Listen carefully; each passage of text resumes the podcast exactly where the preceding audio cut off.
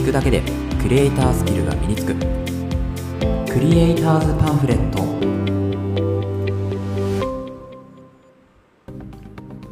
皆さんこんにちは。クリエイターズパンフレットのさくです。このラジオではクリエイターを目指すあなたを一歩前進させるコツや情報を毎日一つお届けするラジオとなっています。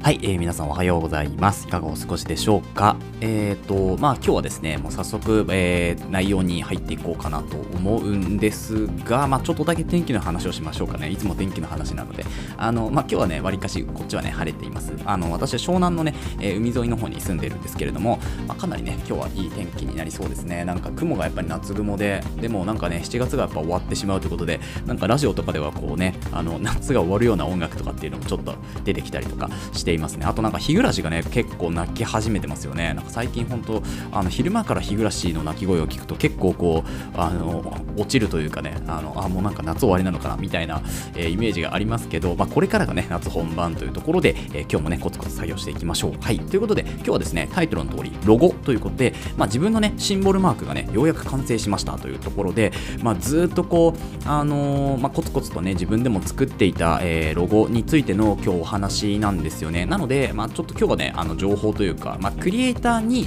えこれからなりたい方とかクリエイターに、えちょっと興味があるみたいな、え方はですねぜひこの、まあ、ロゴについての話から、まあ、どういうふうに作っていったかっていうその創作過程みたいなところの話もしていくので、まあ、参考になればなというふうに思います。でそのシンボルマークって言って、まあ、ロゴにはねロゴロゴタイプっていうのと、まあ、シンボルマークっていうのとまあこうね、文字だけのタイプと、あとはマークっていうような形で、あとはね、両方こう、えー、くっついたような、えー、ものがあるわけですけど、私は今回、まあ、あのー、文字に関しては、ヘベルチカっていうフォント体を使って、まあいろんなね、えっ、と、まあブランドとかにも使われているフォントの、えものなんです、フォントなんですけど、あの私はヘベルチカっていうものを今使って、え一応ね、クリエイターズパンフレットだけ書いて、で、シンボルマーク自体は、まあ自分でね、イラストレーターで書き出して作ったっていうところになります。で、あのまあこのクリエイターズパンフレットを作るまでっていうところであのかなりねやっぱり時間がかかって、まあ、前まではまあ、ていうんですかね自分でこうあの考えて本当独自に我流に、えー、作ったやつで、まあ、ヘッダーとか、えー、世界観とかを揃えていたんですけどただ、まあ、ロゴと呼べるものではなかったんですよね正直ね、うん、なんか全然こう思いっていうのがそこに伝わってない。ただ単にえっ、ー、となんだっけな。あの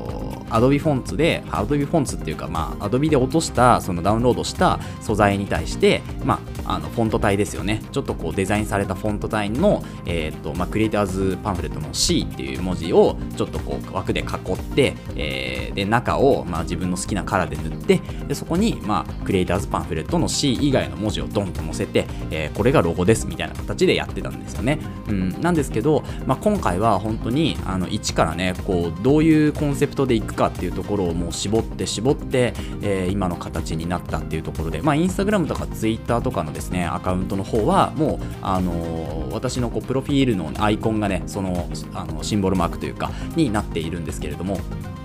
あのー、まあそうだからなんでじゃあこの形がね、えー、今までは、まあ、そのあの本当に素人っぽい感じから、まあ、ちょっとねこうシンボルマークと呼べるようなねマークになったのかっていうところを、えー、お伝えする前にそうあのロゴのね思いについてちょっとねこうお話をしていくんですけど、まあ、今回このクリエイターズパンフレットって、まあ、自分があの立ち上げて、えー、今までまあラジオを撮ったりとかですねあとはまあ SNS でも、まあ、あのクリエイターとしてのこう活動をねしていこうっていうふうにこう決めたえー、ところからまあスタートしたわけなんですけど、まあ、名前としてはですね、まあ、クリエイターを増やしたいっていうところとあとはあの、まあ、この自分の、ね、作品とかコンテンツっていうのが、まあ、誰かのこう例えば小冊子みたいな本当にパンフレットとかリーフレットとかみたいに手軽にとってあこうやって作ればいいんだみたいな何かクリエイターとかクリエイティブをするときにあなんだこんな簡単にできるんじゃんみたいなこういう雑誌がねあればいいなと思ったんですよね。で自分のアカウントがその雑誌に、取って変わるような形になればいいなと思ったので、まあ、クリエイターズパンフレットっていうこうなんでしょうね名前にしたんですよね。で、えー、そのロゴを、まあ、作るにあたってじゃあなんかこううん形として、まあ、C と P の文字は入れたかったんですよね。そうあの文字は入れたい。であとは、えー、まあなんかこうクリエイターとしての目を出したいみたいな目の形新芽とかねそういうこう葉っぱがこう生えてくるような形にもしたかったんですよね。であとはまあなんかあのなでしょうこうパンフレットっぽい紙みたいな、えー、そういうこう本を開くみたいな、ねえー、そういうデザインにもしたいって言っていろいろあったんですよ。すごくいろいろ思いがあってじゃあそれを形にする時にどうしたらいいんだろうって言ってでまあ、そこでこうロゴについての悩みっていうのがかなりあったのでそれを、えーと、メンタっていうね、えー、まあ、メンターを見つけるサービスになりますけどそのメンタっていうサービスに出会ってでそこからまあロゴデザイナーを仕事にしてる方、うん、ロゴデザイナーの方に直接ね相談をしようと思って相談をしたんですよ。うんであのその方は本当にいろいろ自分の思いを聞いてくださってすごく丁寧に聞いてくださってで、まあ、最終的にやっぱりまあ自分は映像のね方の映像クリエイターの方になりたいんですけどただ、えっと、自分のこう思いを形にするものとしてロゴ自体は自分で作りたいという話をしたらですね、まあ、そのロゴの制作の過程とかをですね、まあ、あのその方のロゴ制作の過程とかを見させてもらってあこうやってロゴって作っていくんだみたいな、うん、でそのロゴの作り方っていうのをプロから学んだんですよね。で、まあ、それが自分にとってすごく大きいこう何て言うんでしょうねこう考え方が変わったというかあここまでロゴ一つのねロゴを作るのにここまで練り込むのかやり込むのかコンセプトっていうのを固めないとやっぱりできないんだっていうものを知ってでそれからあのまあ、自分でね手を動かしてそのロゴの下書きをするのもそうですけどどういうふうにあの最低限どういう情報をこのロゴに詰めればいいんだろうみたいなのを考えたんですよね。そうするとやっぱり C と P の文字っていうのは、まあ、クリエイターズパンフレットって自分でやっぱり考えたものだしその C と P 頭文字はあの名前自体に強い思いがあるからここは入れたいというところですよね。であとはなんかこう新芽にね見えるとか本に見えるとかっていうのはなんかその見た人ロゴを見た人の解釈に任せてもいいかなと、まあ、それがクリエイターとかクリエイティブなのかなとも思って、まあ、ちょっとですねこう抽象的な、えー、本にも見えるしちょっとこう目にも見える、うん、葉っぱにも見えるようなそういうこうデザインにしたんですよね。そう。であの C と P がこうちょっとだけ重なるというか少しこうずれて、まあ、重なっていてでそこに、えーと、P のね、えー文字のところに、まあ、最後ねこう下の方にちょろんとねこうあの根っこみたいなのをね少し入れてみてでそこが、まあ、地面からこうね、えー、少し曲線滑らかな曲線の地面から葉っぱが出ているもしくは本が出ているみたいな形を、えー、こうかたどってですね、えー、クリエイターズパンフレットのシンボルマークっていう形がようやくね出来上がったわけなんですよね。でやっぱりここに至るまでにもうあのパンこのロゴに関してはずっともう1年2年ぐらい取り組んでいるような形。ただ、まあ、ずっと取り組んでいるっていうよりは空いた時間で少し作業しているっていう形だったんですけどそのメンターの方とねメンターさんと話して、まあ、やっぱりだいぶねこう考え方が変わって、まあ、少しあの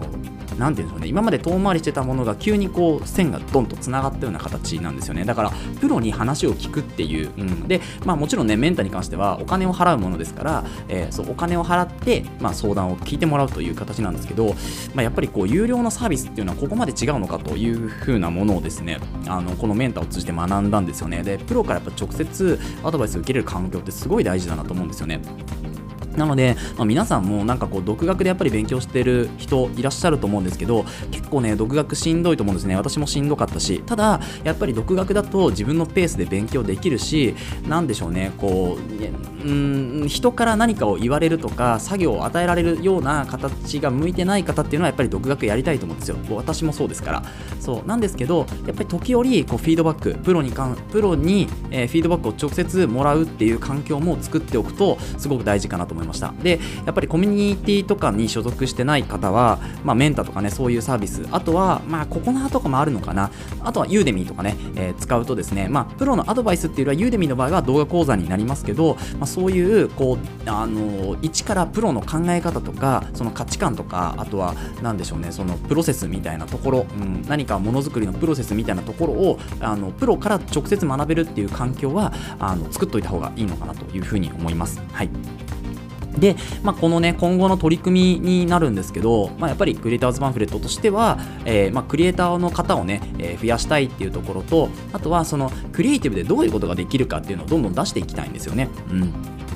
やっぱりそのためには自分のスキルも上げていかなきゃいけないので、まあ、今後ね、えっ、と、コロソっていうね、えー、動画配信、動画配信サービスじゃないな、動画教材サービスになりますかね。で、えっ、と、アフターエフェクツを使ったモーショングラフィックスを、え、本格的にちょっとね、学んでいこうというふうに思います。で、そのアフターエフェクツを使うのと、あとは、まあ、ダヴィンチリゾルブとかで、こう、シネマティックかつモーションっていう、ちょっと新しい取り組みをね、やっていきたいなっていうのが、まあ、今後の目標なんですよね。うん。なんか、そう、シネマティックなんだけど、ただ、こう、アニメーションも駆使するっていう、まあ、た多分ねこれがね 3DCG とかになってくると思うんですね、うん、3D だとやっぱりこうシネマティックとすごく相性がいいかなというふうに思うので、うん結局は多分そこになるんでしょうけどまずは 2D のエフェクトと,、えーと、モーショングラフィックスっていうのを学んでいってそこから 3D の方に最終的には多分 3D の方に行くかなとは思いますけどまずはね、えー、アニメーションをしっかり学んでいきたいかなというふうに思います。はい、えー、そんな感じですね。でそうロゴ完成までにやったことって最後にね載せたんですけど、まあ、それがまさしく、まあ、プロと話すということですね、